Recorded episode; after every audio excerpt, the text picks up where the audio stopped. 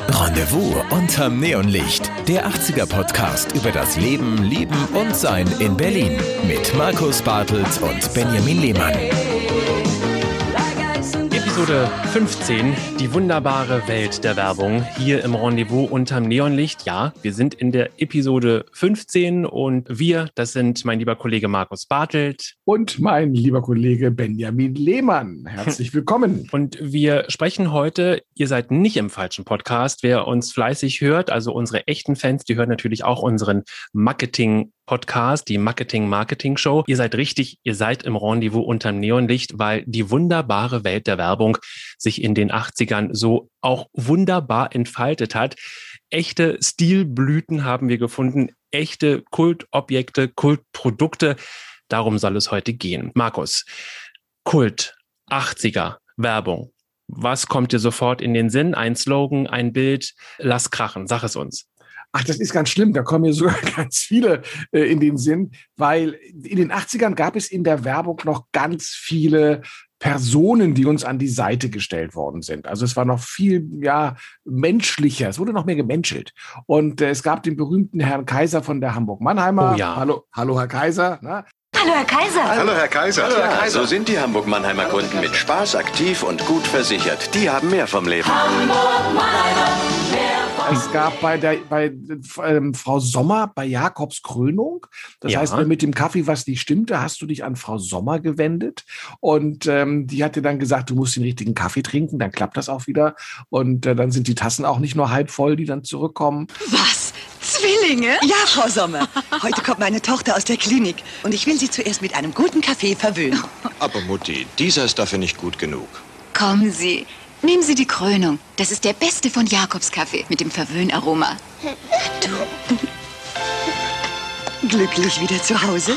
Ja, und dein Kaffee ist ein Genuss. Dieses Aroma. Du verwöhnst mich wirklich. Das hatte Mutti auch vor. Genießen auch Sie das Verwöhnaroma der Krönung.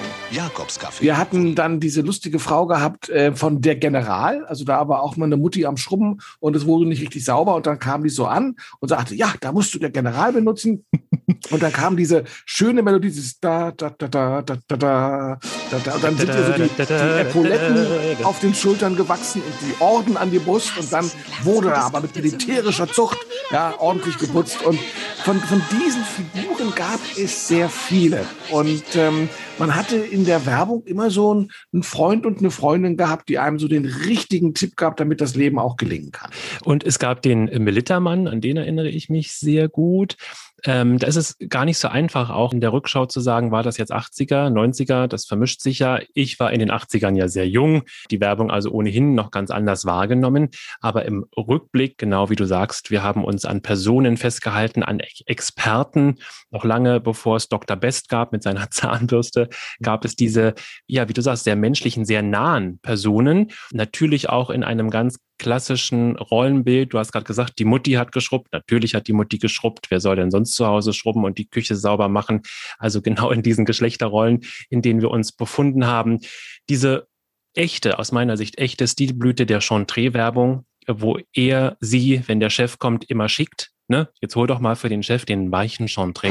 Du, einen Weinbrand müssen wir noch besorgen für heute Abend, wenn Dr. Menke kommt. Nee, Schatz, Weinbrand haben wir noch. Schon, aber kein Chantre mehr. Und genau den möchte ich ihm anbieten.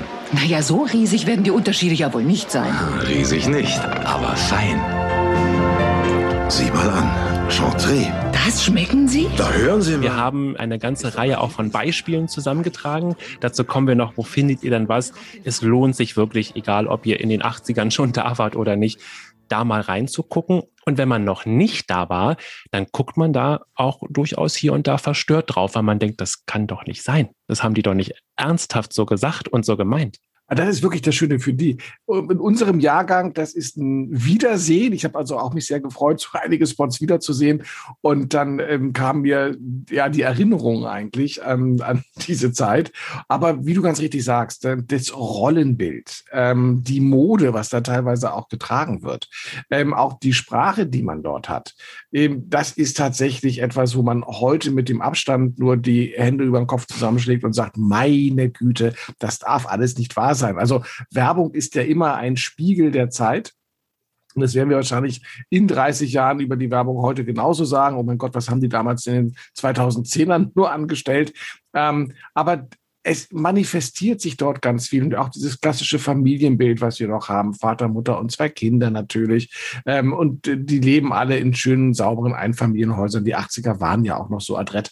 Ähm, das ist, ähm, ist frappierend. Und ich, wenn man auch so ein bisschen guckt, selbst die großen Marken, die man damals ja auch schon hatte, also McDonald's ist ja dann gestartet, ähm, die haben sich dann schon früh auf die Testimonials gestürzt zum Beispiel äh, Thomas Gottschalk. Ja, also ich habe dann ähm, furchtbare, ganz schlimme, ich glaube, da schämt der Mann sich heute auch, nee, er hat keine Scham, aber wenn der Scham hätte, würde er sich, glaube ich, schämen, äh, was er damals gemacht hat in den 80er Jahren. Und äh, als, als, als, als Bayer in Hamburg im Hafen zu sitzen und zu sagen, er liebt die Hamburger und meint damit natürlich die McDonalds-Hamburger und nicht die Hamburger an sich. Und äh, boah, da, da haben wir auch ein extremes Fremdschämpotenzial. Und und ähm, das macht die Sache aber auch so, so lustig an der Angelegenheit. Ich glaube, um, bevor wir auf die Werbung noch ein bisschen tiefer eingehen, wir müssen mal ganz einfach gucken. In den 80ern war natürlich Einkaufen und Konsum auch noch mal etwas ganz anderes. Wir hatten ja schon über Mode gesprochen, aber mh, hm, es gab zum Beispiel nicht so etwas wie große Shopping Malls oder Einkaufszentren. Ähm, wenn man von Einkaufen sprach, dann meinte man Straßen. Ja, also ob es der Kudamm war, ob es die Schlossstraße in Steglitz war, ähm, der Hermannplatz, Einkaufszentren waren damals noch Kaufhäuser. Ja, also ja, Karstadt das gute alte Karstadt, genau. Karstadt, KDW, Wertheim, ähm, Hertie. Hertie damals natürlich gab es auch noch. Und tatsächlich, es gab zwei, ich mache mal so in Anführungsstrichen, Einkaufszentren, die aber dann auch wichtig waren, weil sie anders waren als die Kaufhäuser und auch noch einen anderen Erlebnisfaktor hatten. Das eine war das Europacenter, was es ja auch heute noch gibt. Das, das hat sich auch nicht verändert. Das ähm, doch, es hat, es hat sich ganz stark verändert sogar, weil in den 80ern das alte Europacenter hatte im Mittelpunkt eine ganz große Eislaufbahn gehabt. Also man konnte dann tatsächlich, ich kann ja, also ich und Schlittschuh laufen ist auch eine legendäre Geschichte des. Habe ich Bilder, also mit so einem Pinguin ähm, von dir? eigentlich war ich immer das Kind, das an der Bande dran war. Ja, weil ich auch immer Angst hatte, dass wenn ich hinfalle, jemand nicht bremsen kann und mir die Finger abfährt. Das habe ich mal irgendwo gehört. Und seitdem hatte ich Angst. Blätter gesehen oder was? Also ja, ein Zombie hing am Glockenseil. Da war das, glaube ich. da müssen wir auch noch reden. Horrorfilme in den 80ern, das ist auch noch ein ja, schönes Thema. Notiert. Siri? Ähm, also tatsächlich, da war eine große Eisfläche und äh, es wurde ja dann erst, ich glaube, in den 80er, 90ern umgebaut und dann kam ja erst dieses Café dazu mit diesen singenden, klingenden Blüten, die es dort gab. Und diese aber die, das ist meine Erinnerung. Deshalb hat sich für mich, ich bin jetzt ja 42, hat sich das, haben die da immer nur Staub gewischt im Europacenter. Ja. Muss aber gestehen, ich war jetzt auch lange nicht da. Als Berliner geht man da ja nicht hin. Nein, und es ist, es ist auch runtergerockt und, und ziemlich ja. abgeranzt. Ja. Und auch dann daneben gab es ja die Mini-City äh, zum Townziehen, die haben sie jetzt ja auch mhm. nicht gemacht. Die war aber auch so verwinkelt und dunkel alles. Ja. ja. Tatsächlich mhm. in den 80ern war das so eine kleine Shoppingmeile. Da war der Fiorucci Store. Ja. Wir hatten schon drüber gesprochen, wo man ja, diese tollen mhm. Taschen oder Sammelbilder bekommen hat. Also das Europacenter war in den 80ern noch ein Magnet. Da ist man tatsächlich auch noch hingegangen. Und das andere, da habe ich auch viel Zeit verbracht, in den 80ern ist das Forum Steglitz. Auch ein Center, was heute ja quasi äh, am Tropf hängen ist falsch. Das ist schon kurz ist tot. Äh, ja, im Grunde, aber ja. es ist tot, wird jetzt ja auch gerade nochmal wieder umgebaut und verändert. Aber da war ein groß, eine große Markthalle ähm, drin und äh, meine Großmutter lebte da in der, in der Nähe. Die ist tatsächlich immer dann auch zu dem Markt mit mir gelaufen und wir haben dort eingekauft und es war mehrgeschossig und im Untergeschoss ähm, da waren dann auch so Gedönsläden, wie ich immer sage. Da konnte man dann so den Kerzenwachs kaufen mit dem Siegel, äh, dass man deine Briefe damit zumachen konnte, also Siegelwachs. Und man, ich habe mir da meine ersten Räucherstäbchen gekauft, um damit mein Kinderzimmer voll zu stinken, Patchouli und all diese gesamten. So, das Nanunana also, der frühen Zeit. Genau, so, so etwas war das. Ähm, natürlich auch damals Forum Steglitz auch schon so dunkel gewesen. Ich habe immer nur an dunkle Erinnerungen. Vielleicht waren das aber auch die dunklen 80er. Hattest du eine Sonnenbrille auf? Vielleicht. Aber da, ne? äh, na, so cool war ich dann noch. Okay. Aber tatsächlich, also das waren Einkaufszentren hier in Berlin und mehr als das gab es nicht. Und ansonsten, wie du ganz richtig sagtest, ist man ins Warenhaus gegangen, ins Kaufhaus. Darin sieht man auch, was sich, wie dramatisch sich das in den letzten 30 Jahren verändert hat mit dem jetzigen Dahinsiechen der Kaufhäuser. Ähm, wir sehen jetzt ja auch, dass die großen Shopping Malls, die entstanden sind, auch massive Probleme haben. Und die Frage, in den Staaten werden sie ja schon dicht gemacht. Bei uns wird es auch irgendwann zu einem Ausdünnen kommen mit Sicherheit. Auf jeden Fall, ja. Also äh, an Onlinehandel war noch gar nicht zu denken, weil es kein Online gab. Aber das war tatsächlich so die Einkaufswelt. Wenn man einkaufen wollte oder wenn man sich mit meiner Familie, wenn wir uns einen schönen Nachmittag machen wollten, dann sind wir bummeln gegangen. Ja, und bummeln gehen hieß bei uns dann immer über den Kudamm laufen. Ähm, die Nahversorgerzone, ich bin in Eichkamp aufgewachsen, war die Reichsstraße. Da gibt es Geschäfte heute, die gab es auch schon damals, abgesehen davon. Und ähm, das war, also du musstest in Läden gehen, du hast auch äh, unterschiedliche, also jeder Laden hatte sein eigenes Profil gehabt, du hast nicht alles überall bekommen. Und wir sprachen ja auch schon mal drüber, wenn du dann gereist bist, hast du einfach ganz andere Warenwelten gehabt. Es ist nicht so der gleiche Kladderadatsch wie heute. Egal, wo du hinkommst, ein H&M ist schon da. Und, und ein Douglas auf jeden Fall ja, auch. Genau. Douglas ja auch nicht mehr lange. Das ist ja, dünnen ja auch geradeaus. ähm, aber diese Eintönigkeit gab es damals noch nicht, sondern du hast tatsächlich besondere Sachen bekommen. Und, ja, und ähm, ich will auch einmal nochmal anschließen an das Thema High Street, also Einkaufsstraße. Daran habe ich ähm, auch als Kind ganz, ganz äh, konkrete Erinnerungen, weil das eben auch noch ein echtes Highlight war. Ihr seid natürlich auf den Kudamm-Schlendern gegangen. Für mich blieb die Karl-Marx-Straße übrig. Ganz einfach, weil wir in Kreuzberg gewohnt haben und ich in Neukölln ja in der Karl-Marx-Straße zur Schule gegangen bin. Das heißt, meine Hut war der verruchte, der dunkle Hermannplatz und die Karl-Marx-Straße, als die Karl-Marx-Straße auch noch eine richtige Einkaufsmeile, Einkaufsstraße eben war. Das ist heute ja sehr ramschig so würde ich es mal umschreiben. Es gab seinerzeit dort eben noch ähm, einen großen Hertie und einen großen C und A, ja. Ähm, also das war eben genau das, was man so abgelaufen ist und durch die Schuhläden. Und das war ein klassischer Samstag für uns. Und man muss sich vorstellen, diejenigen, die auch noch äh, das Wort Kassette schreiben können und wissen, was das ist, die wissen, dass man an einem Samstag auch nicht etwa von neun bis zwanzig Uhr shoppen gehen konnte, sondern ähm, eine ganze Weile und viele Geschäfte haben klassisch neun bis zwölf geöffnet gehabt am Samstag. Dann mal ganz verrückt äh, neun bis sechzehn Uhr. Ähm, daran habe ich die meisten Erinnerungen, eben auch das Karstadt am Hermannplatz. Und da ging man am Samstag, also das war wirklich, ne, heute gehen wir einkaufen. Und da wurde, wurde, man zieht sich immer an, wenn man losgeht. Hoffentlich hat man immer eine Hose oder einen Rock an. Ähm, ansonsten ist das irritierend. Aber man, man machte sich nicht schick, aber es war irgendwie, es war ein Ausflug. Ne? Also wir sind losgegangen äh, mit dem, mit dem damals noch mit dem 29er Bus ähm, aus der Lausitzer Reichenberger Straße in Kreuzberg zum Hermannplatz und dann ist man da einkaufen gegangen. Und es war auch was Besonderes, in dieses Restaurant zu gehen. Ja, und ich ja. kann mich noch sehr genau daran erinnern, da wurde doch bedient in diesem Restaurant. Die Damen waren in schwarz-weiß gekleidet, die Herren auch, aber hatten noch eine Schürze, diese kleine Haube oben, oh ja, also so wie im Kaffeehaus. Und es wurde am Tisch bedient. Nachher wurde das ausgedünnt, da wurde nur noch abgeräumt, ja, aber die kamen dann mit so einem Wagen durch und wir haben, und ich kann, hab mich da, kann mich da sehr konkret dran erinnern, denn vor dem Karstadt Restaurant am Hermannplatz war auch der Fotograf, der diese furchtbaren äh, Bilder gemacht hat, die wir wahrscheinlich alle auch im Album haben, mit dem Ball in der Hand. Ähm, ne? Also diese vor den wechselnden Hintergründen, wo wir Kinder gezwungen werden zu lächeln auf dem Bild für Oma und Opa. Und daneben war eben dieser Foto, äh, Laden oder dieser Fotograf aufgebaut. Und ich erinnere mich sehr genau daran, dass wir da in der Schlange standen. Und ich fand natürlich das Thema Fotografieren, ne, ich fand das interessant. Man hatte eben da was zu gucken. Aber wir standen in der Schlange, um in dieses Restaurant zu kommen.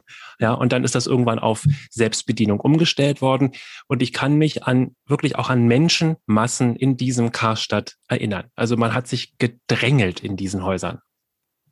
Also tatsächlich, ich kann mich genau an das erinnern. Ich damit äh, gerne mal auch im KDW und auch das KDW, das Restaurant im KDW, also noch lange bevor sie dann diese Feinschmeckerabteilung gebaut haben, das war Hochkultur. Ja, das war vom äh, Service und vom Besteck und von allem angefangen. Wie gesagt, die Damen mit dem Wegelchen, weiße Schürze, Häubchen und sowas, der sehr distinguierte Oberkellner, der dort war. Also komplett eigentlich aus der Zeit gefallen, weil sonst war das ja gar nicht so. Mhm. Ähm, aber da ist dann noch so, und ich glaube, es war auch für die älteren Menschen, das war noch so ein bisschen 50er, 60er Jahre. Und und äh, das haben sie ja sehr, sehr lange beibehalten. Ähm, aber auch das prägte das. Also es war ganz klar, wenn du so eine Einkaufstour gemacht hast, dann hast, bist du in der Stadt auch essen gegangen und in der Stadt hieß dann im Kaufhaus. Also diese Kaufhäuser hatten alle gute Gastronomie gehabt. Nicht das, ähm, was sie heute haben und schnell ähm, es war tatsächlich noch ein Akt. Ja, also man hat sich auch die Zeit genommen, man wurde auch gut beraten. Ja, versuchen wir heute noch im, einen äh, Verkäufer zu finden im Karstadt. Das gelingt ja gar nicht mehr, die sind alle weggespart worden. Aber damals gab es ganz, ganz viele Leute, mit denen man, die man auch kannte, die einen dann auch kannten, wenn man regelmäßig da war. Also ähm, das war noch mal ganz was anderes, was das ähm, Einkaufsgefühl und das Einkaufserlebnis anging. Du bitte. Sie möchten was sagen? bitte, Herr, Herr Bartel, bitte. ähm, ähm, aber wenn wir jetzt beim, beim Kult des Einkaufens sind, ähm, es gab natürlich auch so einen ganzen Schwung an, an Kultprodukten. Oh, Und ja. Ähm, das, gut, ich war nun 1980, 14, ähm, kein Kind mehr, aber was für mich eine große Rolle spielte, zumindest in, der, in den ersten Jahren, das waren Süßigkeiten, Süßigkeiten und Eis. Und ähm, ich bin bei der Recherche für die Sendung auf so eine alte Langnese-Eistafel gestoßen und ähm, habe da auch wirklich äh, Tränen in den Augen gehabt. Ähm, zum einen wegen der Eissorten, die es damals gab und an die ich mich durch die Bank weg erinnern konnte und sofort auch den Geschmack auf der Zunge mm. hatte. Und zum anderen eben auch ähm, wegen der Preise. Wir hatten damals ja noch D-Mark-Preise gehabt. Also so ein, so ein Cornetto hat dann eben eine D-Mark gekostet. Und als es dann eine Preiserhöhung gab, hat, die, hat das eine, die 1,20 gekostet. Ähm, aber ich, ich vermute, du wirst auch gerne Eis gegessen haben. Ach Quatsch, ich esse.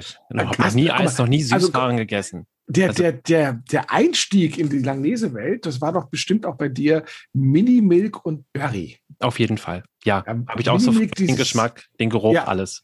Ja, also klassisches Milchspeiseeis, das so kastenförmig daherkam. Genau. 30 Pfennig hat das damals gekostet. Und Berry war so ein äh, Erdbeerwassereis im Grunde genommen. Ne? Mhm, das genau. war auch wahrscheinlich sehr, sehr viel Kunst mit dabei und sehr viel Kunst mit drin. Hat aber und, damals niemanden interessiert. Das will ich nochmal als Hashtag beifügen. Hashtag hat mich interessiert.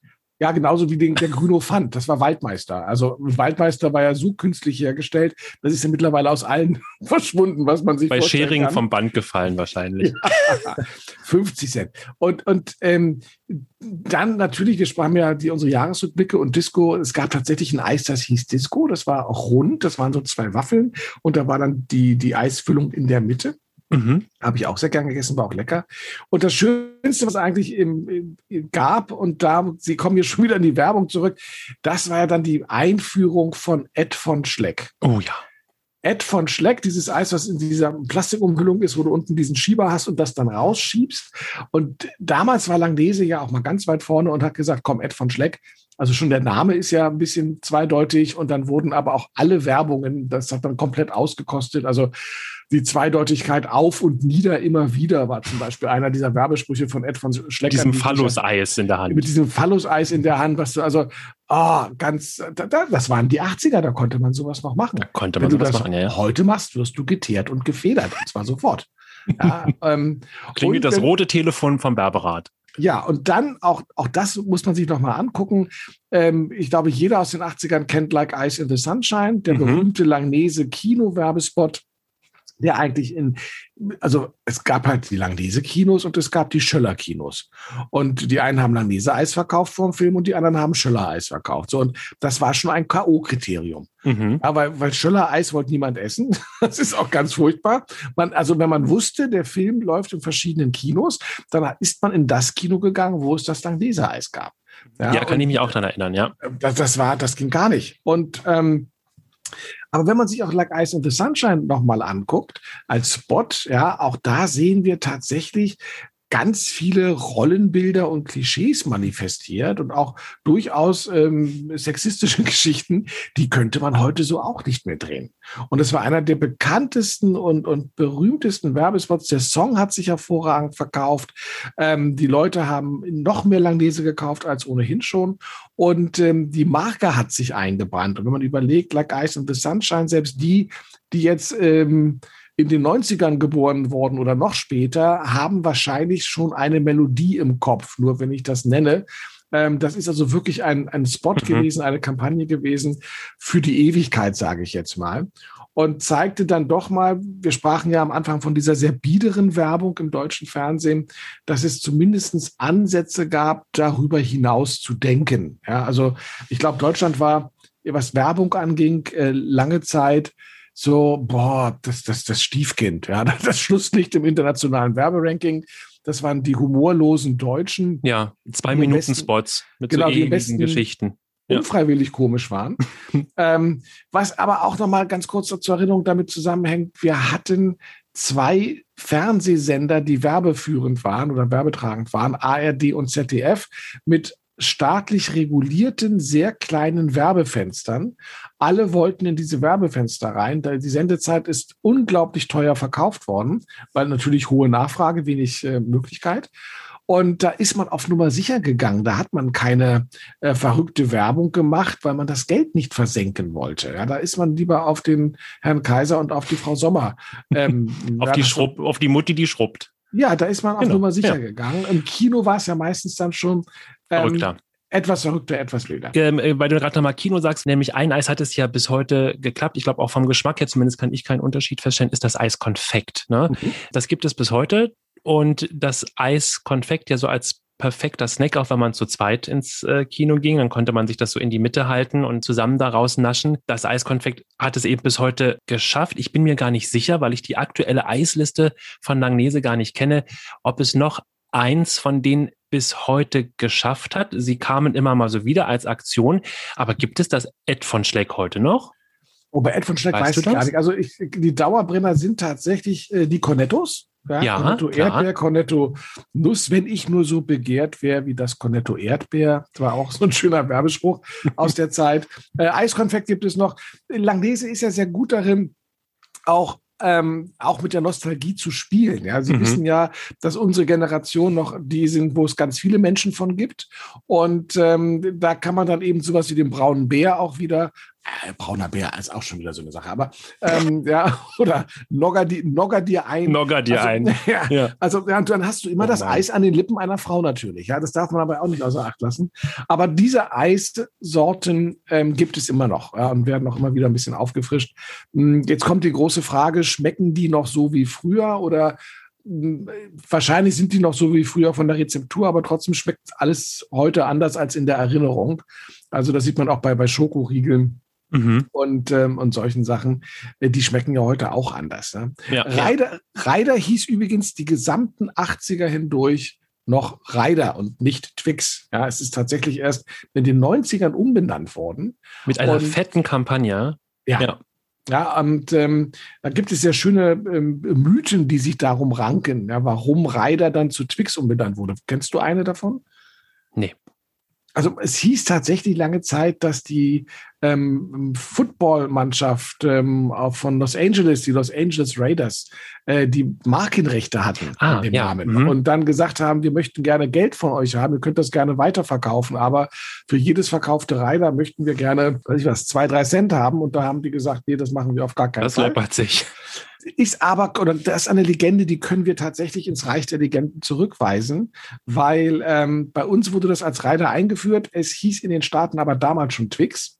Und ähm, es ist im Zuge einfach einer Gleichmachung, dass man sagte, es ist ja blödsinnig, dass wir zwei verschiedene Namen haben. Zumal Raider ist ja auch der Plünderer, ja, mhm. ähm, der Raider. Und das fand man dann auch nicht ganz so gut für einen Schokoriegel. Und deswegen hat man irgendwann gesagt, wir machen das jetzt global unter einem Namen und hat dann eben mit dieser großen Kampagne äh, in den 90er Jahren die Namensveränderung durchgeführt. Aber kannst du dich auch noch an, an Banjo erinnern? Ja. Auch ein Schokoriegel, ne? Ja.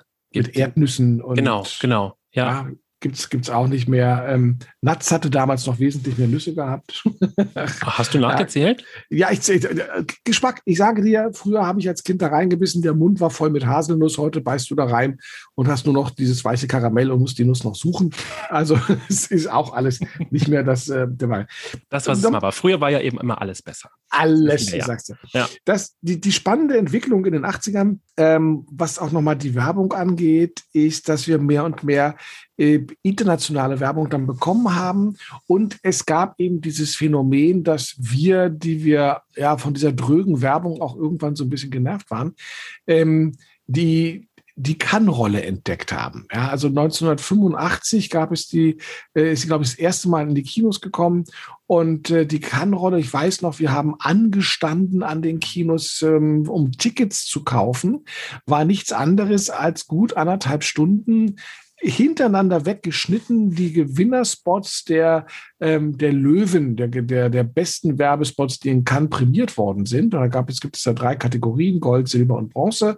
Und man hat mit Bronze angefangen und dann hat man also wirklich dort 90 Minuten im Kino gesessen und hat sich einen Werbespot nach dem nächsten angeguckt. Und da haben wir eigentlich erst mal gemerkt, wie cool und wie toll Werbung sein kann. Also wie Westfernsehen quasi. Und äh, das, so muss sich Westfernsehen angefühlt haben. Sehr, sehr viele Leute wollten dann eben in die Werbung gehen. Also Werber wurde ein Beruf, den man unglaublich gerne machen wollte. Und hier die HDK hat der Kommunikationsdesign damals angeboten. Das waren, glaube ich, die einzigen, wo man das damals konnte. Ja, und die, jeder, der, der irgendwie unterkommen wollte, hat sich da beworben, um äh, eben in die Werbung zu gehen, kreativ zu sein und sich tolle Kampagnen einfallen zu lassen, auch als Reaktion auf diese dröge, biedere Werbung, mit der wir aufgewachsen sind.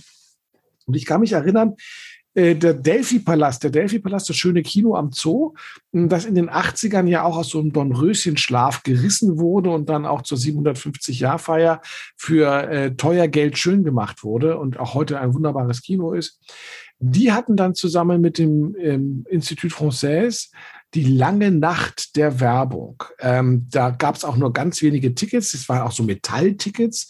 Ähm, die waren also auch ja, aus, aus Aluminium gemacht mit Aufdruck. Und da abends um acht hingegangen und hat dann die ganze Nacht bis morgens um sieben, sieben Werbung gesehen. Und um sieben gab es dann noch ein Croissant und ein Kaffee und eine Gitan wahrscheinlich dazu, weil es mhm. in Französisch war. Und ähm, das war kurz vor Gehirnwäsche. Also das habe ich mir tatsächlich angetan. Und ich bin dann da übermüdet rausgekommen, morgens um sieben in die Welt zurück aus der Werbewelt. Und ich bin dann ins Bett gefallen. Ich glaube, ich habe Werbung geträumt, weil das so massiv war, diese 30 Sekunden, 60 Sekunden.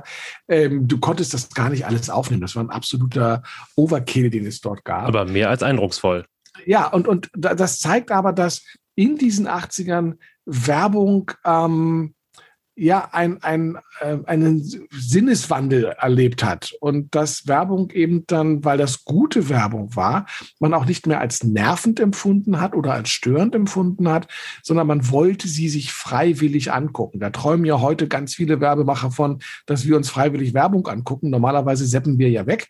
Ja, aber damals war Werbung oder ging es langsam los, dass Werbung zur Kunstform wurde. Mhm. Und ähm, das sieht man dann an diesen großen Kampagnen, wenn man an den Cola- und Pepsi-Krieg denkt, äh, den es gab, Coca-Cola damals in den 90ern, First Love, ja, dieser Robin Beck-Song, ähm, auch da bitte mal auf die Mode achten.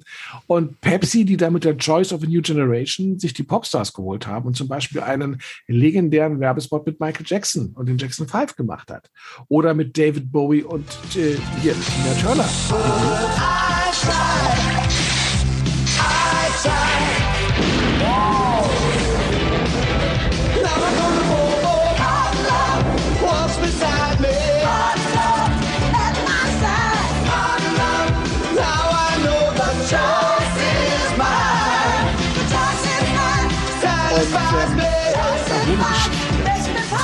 Aufwendiges Wort. Auf einmal fängt man an, für Werbung sehr viel Geld auszugeben, die großen Namen zu buchen. Das Ganze wurde ähm, kam auf ein Filmniveau beinahe schon. Es wurden immer mehr Kurzfilme quasi gedreht und äh, nicht einfach nur eine schlechte Kulisse genommen mit irgendwelchen äh, Laiendarstellern, um es billig zu machen, weil ja die Mediaschaltung so teuer war. Ja, das war genau der Punkt.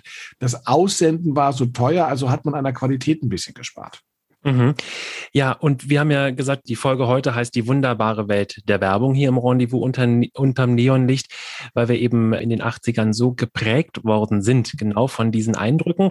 Und wir wollen auch das Thema Kult noch einmal besprechen. Was ist eigentlich ein Kult und wie erlangt man Kultstatus? Und wir haben jetzt so ein paar Kultprodukte ja auf jeden Fall schon aufgezählt. Wir haben beim Sammeln so viele tolle Kultprodukte gefunden und äh, haben so herrlich äh, gelacht, ja, die, um nochmal die Süßigkeiten abzuschließen, die Leckmuschel, glaube ja, die kennt jeder.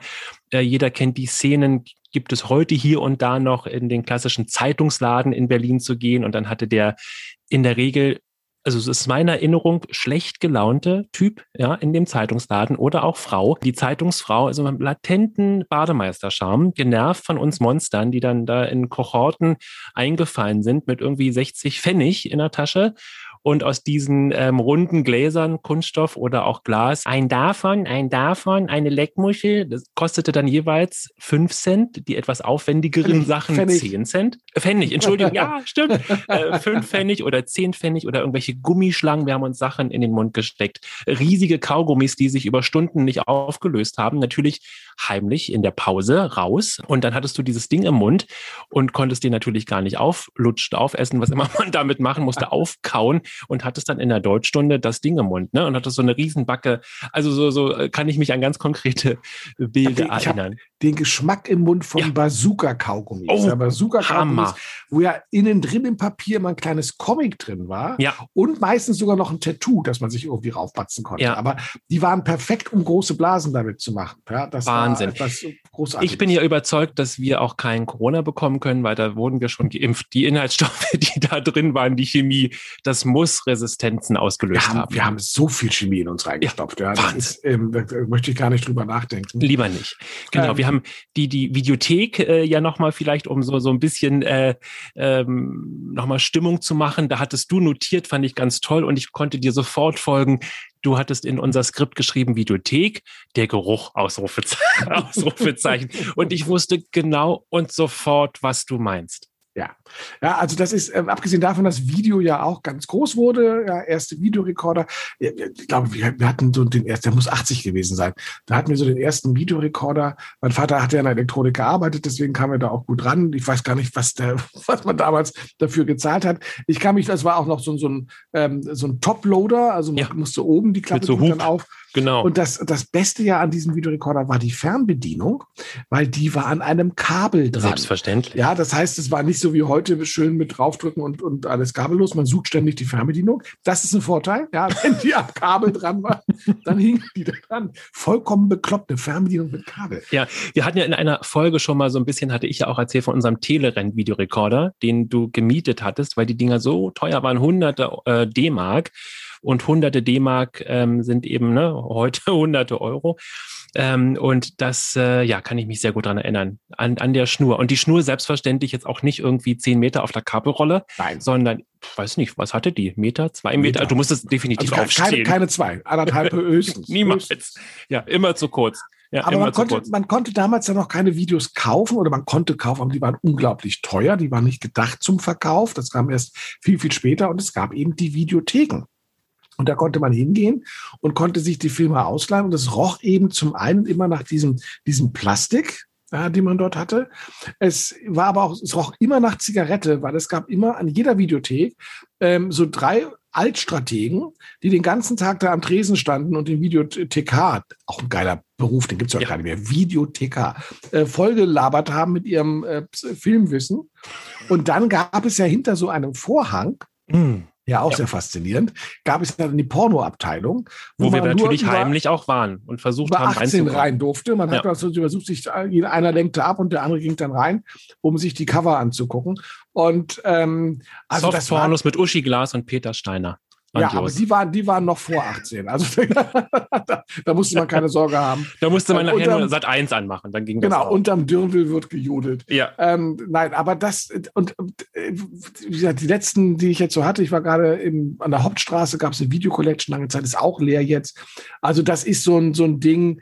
Ähm, das ist jetzt tot natürlich als Produkt, aber damals musste man hingehen und man hatte dann diese komischen Ausleihfristen gehabt, also für einen Tag irgendwie drei Euro oder drei Auch D-Mark su ja super noch. streng, super streng. Ja. Ne? Also wie in der Bibliothek, wenn das Ding am nächsten Tag nicht äh, wieder da war, weil man auch Videos reservieren musste. Es war jetzt nicht so, dass die Ja. auch 100 Exemplare hatten, sondern das war heißer, teurer Scheiß. Und äh, du musstest Filme vorreservieren, hast also richtig gewartet, dass dann der Film auch für dich zum Ausleihen bereitsteht. Da kann ich mich auch sehr gut dran erinnern. Ja. Ja. Ja, das war auch nochmal ganz was anderes. Aber es war halt Heimkino. Ja, und äh, man konnte eben dann doch für kleineres Geld als eine Kinokarte sich das zu Hause ansehen und hat die Filmneuheiten dann noch bekommen. Also das war schon nochmal so ein Highlight. Ja, und natürlich die Kassetten litten dann irgendwann unter der Qualität, dass sie oft abgespult worden sind. Und ähm, aber das ist also die Videotheken, das war Ja. auch ein Und als du Ort- Geruch geschrieben hast, ich war sofort äh, bei dir und ich hatte sofort eben auch genau den Geruch in der Nase und ihr da draußen, die da auch mal in so einer Videothek waren, die wissen auch, was wir meinen. ähm, ja, wir haben noch eine ganze Menge andere äh, Kultprodukte, Kultwerbungen aufgeschrieben. Ähm, wir stellen euch ganz viel Links auch nochmal dann in den Show Notes zusammen unbedingt reinklicken. Es ist wirklich ein Sprung in die, in die Vergangenheit. Und wenn ich die Sachen gucke, habe ich auch immer so ein wohliges Gefühl. Klar, ich war in den 80ern ja Kind und sehe mich eben so auf, äh, auf der Couch bei Oma sitzen und dann läuft diese Werbung.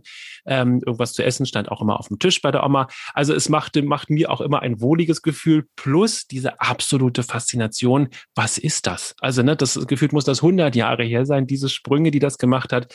Dann natürlich immer auch mit dem, mit dem Marketing-Background, dass man sagt, das, nein, nein, das kann nicht wahr sein. Und es ist wahr gewesen. Ähm, natürlich drei Wettertaft, das ist eine echte Kultwerbung auch geworden. Ich weiß die nicht, Waffenhändlerin, ja genau. Ja, ja genau. Da habe ich mich immer gefragt, Jet. was macht die eigentlich? Ja, ja. Morgens Berlin, äh, mittags München, abends Mailand, äh, mit dem Privatjet durch die Gegend geflogen. Immer waren die Haare schön ja. äh, fluffig, egal ob es stürmte, schneite, äh, das Haar sitzt, regnete. Drei Wettertaft. Und die Frage, was macht die eigentlich beruflich, dass die im Privatjet mal von Berlin nach München nach Mailand fliegt? Und ähm, da, da, dachte ich immer, so, entweder ist die Drogenhändlerin oder Waffenhändlerin oder Also die kann, das kann ich sagen. Also im Vergleich zu den Muttis, die man vorher gesehen ja. hat, war das ja der Gegenentwurf. Ein ja. sehr modernes Raumbild. Das war die Vorstandsvorsitzende äh, quasi, ja. Oder Waffenhändlerin. Darüber hatte ich mir gar nicht Gedanken gemacht. Waffenhändlerin finde ich ganz schön. Ich dachte, ich habe immer das, das ja. Schlechteste angenommen. Und witzigerweise auch hier, ja, wir haben ja gerade über Nostalgie-Marketing gesprochen. Ähm, Drei Wettertaft hat diesen Spot wieder aufgelegt. Die haben den mhm. neu gedreht, ein bisschen augenzwinkernd natürlich, aber auch da wird natürlich bei einer bei unserer Generation an so einem Erinnerungsfaden ähm, ein bisschen gezupft, dass wir eben wieder eine Connection herstellen zu den guten alten 80ern und diesem legendären Werbespot, den es dort gibt. Ähm, und jeder hat diesen Spruch einfach auf den Lippen gehabt über Jahre, Jahrzehnte. Ne? Also wenn man irgendwie sich ins Haar fasste oder wenn das Haar Thema war, dann, dann, dann kam dieser Spruch, ne? drei Wetter taff, das Haar sitzt. Das liegt natürlich auch aus, an dieser unglaublichen Durchdringung, die diese Spots ja. hatten, ja, diese Dichte Geschichte die die hatten, ähm, dass wir davon eben beschallt wurden in diesen wenigen Werbefenstern, lief nur das, ja eine engere Rotation und so ist der Mars macht mobil, alles das, was alle aus unserer Generation äh, ne, können wir auf den Knopf drücken, ähm, können wir eine Umfrage machen auf dem Alex und jeder kann, äh, glaube ich, wahrscheinlich sieben von zehn dieser Kult-Dinger aufsagen, aufsingen. Ich glaube, da ist alles möglich. Aufmalen. Ja, ähm, das, das geht mit den neuen Sachen heute nicht mehr. Ja, weil genau. du gerade gesagt die Verdichtung war nicht da, die Frequenz war nicht da. Ähm, die, aus der Werbung sind die Sprüche rausgenommen worden. Ist der Pulli neu? Nein, mit per Woll gewaschen zum Beispiel. ja, oder ähm, ich habe ja auch dann diesen, diesen wunderschönen Jogurette-Werbespot wieder entdeckt mit Ulrike Jokil also Ulrike Jokil ist meiner Generation ein Begriff, gar keine Frage und kein positiver Begriff. Aber wenn man, wenn man den Spot dann sieht, und den haben wir so oft gesehen und das hat sich eingebrannt in die, in die Köpfe und auch dieser, dieser samtig weiche Chantre, wo der Chef hm. zu Besuch kommt, welcher Chef besucht denn heute noch seine Angestellten und hat dann einen Weinbrand. Ja, das ist ja das, was heute das die Leute an der Kasse kaufen, um sich mal schnell, schnell auszuschießen. ähm, ja, also das ist, das sind ja so Produkte, die da gar nicht funktionieren.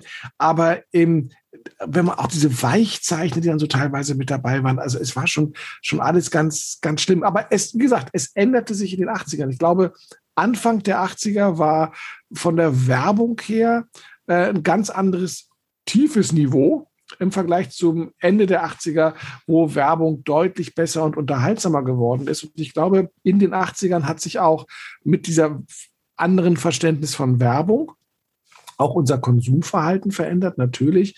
Äh, 89, 90 äh, haben wir ganz anders eingekauft. Damit sind nämlich auch die ganzen Einkaufszentren entstanden. Ähm, wir hatten eine Auflebung, eine Wiederbelebung oder eine Aufwertung der High Street, also der, der großen Einkaufszonen. Und ich glaube, Ende des Jahrzehnts haben Marken auch eine viel größere Rolle gespielt oder ähm, auch, auch ähm, Marken, die jetzt nicht unbedingt deutsch waren. Also wir sind in den, diesen zehn Jahren markengläubiger oder markenabhängiger geworden. Und ein Produkt, wenn wir über Kultprodukte sprechen, das damals Ende der 80er oder Mitte, Ende der 80er äh, für mich da auch symbolisch steht, ja, wie wir uns verändert haben, ist der Filofax. Kannst du dich noch an den Filofax erinnern? Aber ja. Ja, das ist ja etwas, was wir heute gar nicht mehr benötigen, weil wir das ja alles in unserem Smartphone drin haben. Und Aber das war war, weite Teile, vielleicht einmal im Vorgriff, bevor du gleich nochmal ausführst, für die Unwissenden da draußen oder die, die sich jetzt gerne mit uns erinnern. Filofax war unglaublich teuer, war für mich nicht bezahlbar, war, ähm, kann man sich nicht vorstellen, aber war ein Weihnachtsgeschenk, was auch nicht beim ersten Mal wünschen zustande kam, weil es einfach unglaublich teuer war. Und äh, du sagst uns jetzt nochmal, was das war. Also sehr, sehr teuer, Ist- ein Sta Statussymbol. Ja, es gibt's immer noch Filofax. Also für die, die irgendwie mit Handys nichts am Hut haben oder sagen, ich muss immer noch alles ähm, schriftlich machen. Filofax ist ein Time System im Grunde, ein, ein Organizer. Das heißt, im ersten war es eine Kalenderfunktion und äh, man hat eben den, den Filofax als Hülle gehabt. Da waren dann diese kleinen ähm, Spiralen drin, die man auf- und zuklappen konnte. Und dann konnte man eben alles an Einlagen dort äh, festmachen, was man sich vorstellen konnte. Also neben dem klassischen Jahreskalender mit, mit oder Tageskalender, wo ich mir aufschreiben konnte, welche Termine ich habe, äh, konnte man Visitenkartenhalter reinmachen. Es gab äh, Stadtkarten, wenn man irgendwie in Berlin war oder woanders hingefahren ist. Es gab ein kleines Lineal dazu. Es gab Also ähm, Post-its, man konnte Post-its Post-its. einklemmen, genau. also man konnte, man konnte das ganze Ding individuell gestalten mit allem, was es gab ganze Filofax-Läden. Ja, die hatten nichts anderes als diese ganzen ähm, Inlays Zubehöre, sozusagen. genau. Ja. Das Zubehör, was man mit, mit so einem kleinen Taschenrechner, so einem flachen, den es dazu gab. Ähm, äh, Lupe. Notizzettel, Lupe, Wahnsinn, genau, ja. liniert, kariert, äh, ich weiß nicht was. Und hat das dann immer schön klick-klack aufgemacht, rausgenommen, ausgetauscht. Ähm, natürlich war das alles sehr reizvoll, wenn man dann, ah, ich jetzt, ja, ich fahre jetzt nach Italien, dann kann ich mir da den Stadtplan von Rom mit reinklemmen. Ja, total wichtig, total dabei wichtig fühlte man sich. und, und ganz viele Kartenfächer. Man konnte alles Mögliche an, an Dokumenten da reinmachen und ist dann immer mit so einem, das ist ja im Grunde genommen so eine Taschenbuchgröße gewesen. Und je Mhm. nachdem, wie viel man drin hatte, umso dicker wurde das dann auch. Aber es war ein Statussymbol. Es gab es dann in, in Plastik, in Leder, in Krokoleder, wie auch immer. Und äh, mit einem Filofax in der Hand rumzulaufen, natürlich mit einem Stifthalter.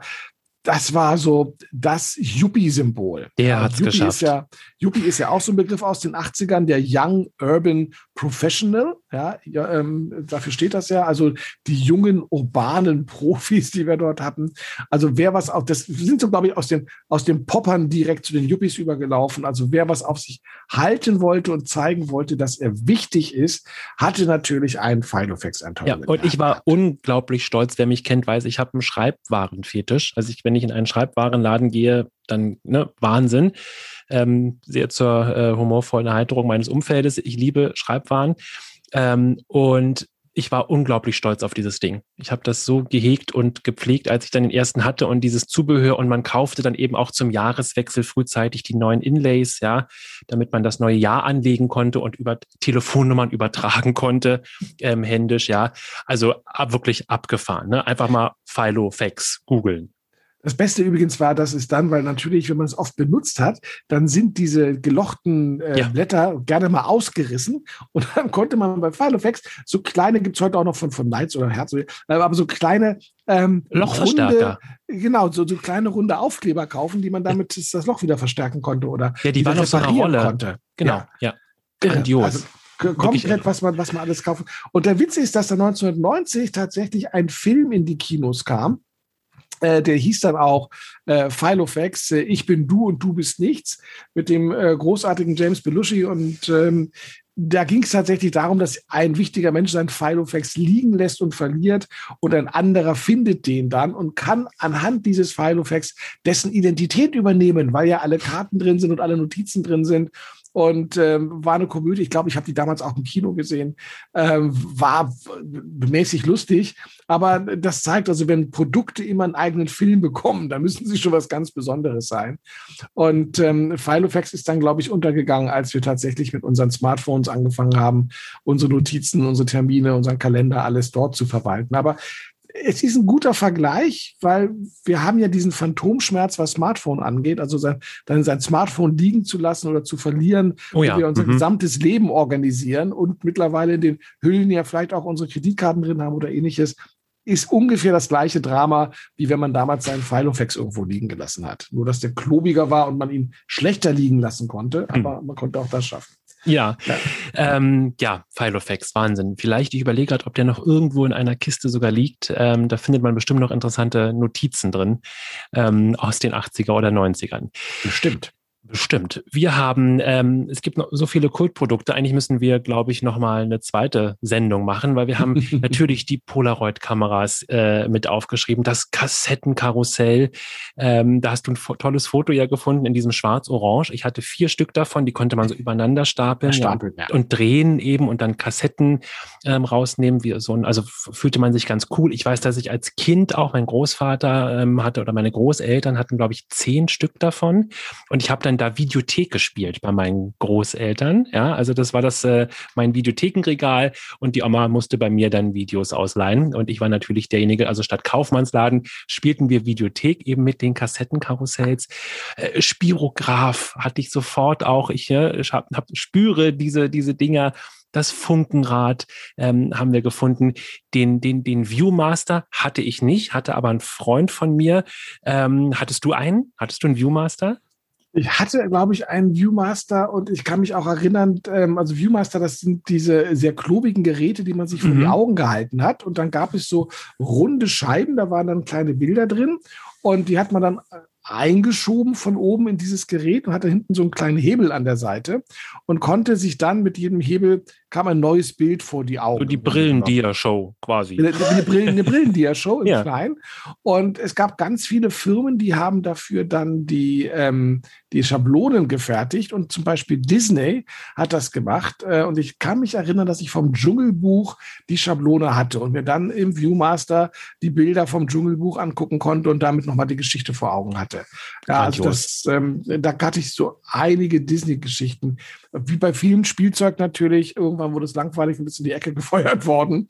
Aber ähm, es war ein großartiges Produkt. Ja. Also ja. wenn man heute über den Flohmarkt geht und noch so ein Viewmaster. Echtes Kultding, ne? Bringt einem ja nichts, wenn man keine Schablonen hat dafür, aber ähm, da freue ich mich dann auch immer wieder, wenn ich sehe. Hm. ja, ähm, Genau, und äh, die letzte, vielleicht noch ganz aktive, darüber haben wir aber auch schon mal gesprochen in einer der Rendezvous-Folgen, äh, der gute alte Matchbox-Koffer, ähm, wegen dem ich ja mal äh, bei der Einreise in die DDR, also über die DDR nach Bayern, äh, wo wir mal des, äh, des Autohandels bezichtigt wurden. Ähm, also, ne, das äh, wurden wir aufgehalten. Weil du einen Matchbox-Koffer dabei Ja, wir hatten drei Matchbox-Koffer dabei und wir mussten, äh, meine Mutter musste sich damals tatsächlich äh, schriftlich äußern, da an der Grenze warum wir so viele Autos, ob wir eben damit handeln würden, also mit diesen Modellautos und äh, ja, das Matchbox-Auto, die heißen heute ja nicht mehr Matchbox, sondern Hot Wheel, ne? Das ist ja. in Hot Wheel aufgegangen, genau. Und ich hatte unzählige Matchbox-Autos, natürlich einen Spielteppich dafür und ich habe die geliebt, geputzt, äh, also ne, Matchbox-Koffer. Sie sind leider nicht mehr da. Ich glaube, wenn man heute einen Matchbox-Koffer komplett irgendwie sucht, wahrscheinlich sind die richtig viel Geld wert, ne? Mit, mit Sicherheit. Also viele von den Sachen, äh, die es ja heute dann nicht mehr gibt, äh, findest du mit viel Glück auf dem Flohmarkt oder aber äh, bei Sammlern. Ja, und ja. Ähm, dann, dann wenn, das, wenn sie gut erhalten sind, dann haben die auch einen hohen Preis natürlich dafür, ähm, für all diese Kindheitsprodukte. Diese. Ich habe dieses eine Bild auch noch gefunden, kannst du dich daran erinnern, diese, diese Plastikmasse hat auch enorm gestunken. Wir haben ja gerade über ja. gesundheitsschädliche Sachen und da hast du so eine Röhre gehabt. Genau. So eine mhm. Art äh, festen Strohhalm. Ja, Strohhalm. Und dann hast du da reingepustet und da hat sich so ein stinkender Plastikballon aufgeblasen. Allein der Geruch war schon ähm, abartig. Ja. Aber Dass das nicht gedampft so, hat, war erstaunlich. Aber hat auch so was leicht süchtig machendes. Die Gerüche von, also spannend, dass wir die 80er mit den Gerüchen so stark verbinden, aber es waren auch so, so viele künstliche Gerüche, oh ja. mhm. ähm, die man aber irgendwie wunderbar abgespeichert hat.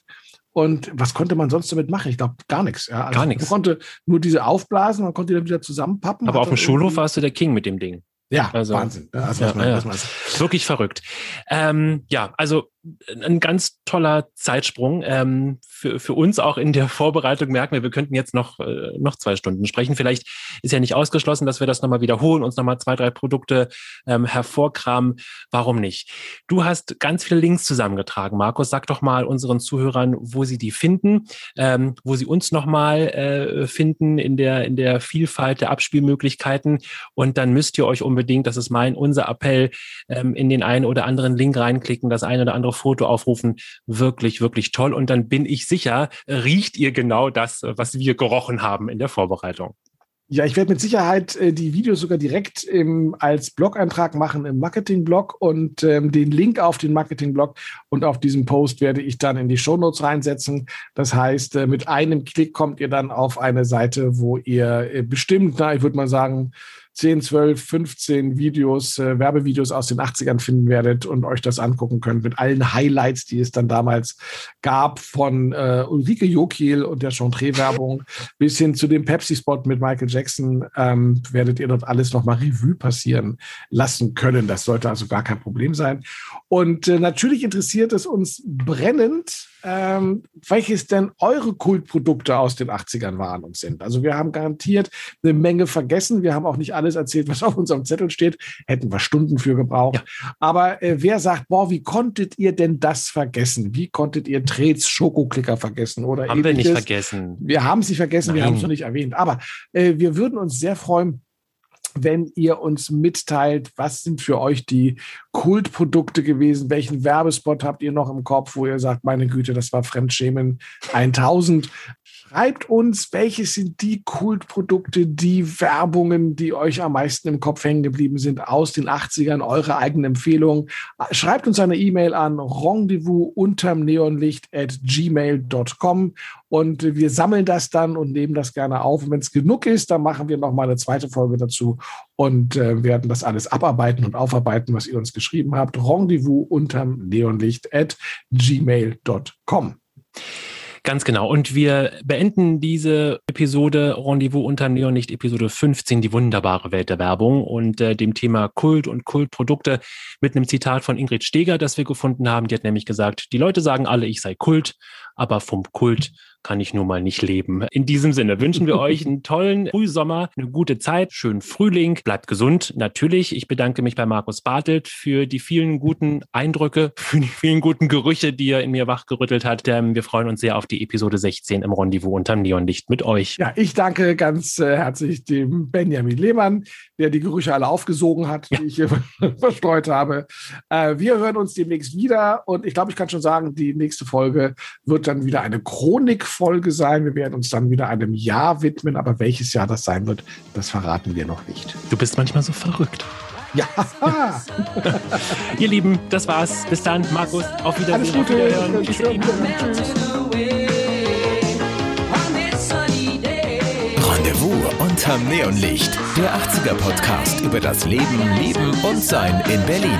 Mit Markus Bartelt und Benjamin Lehmann.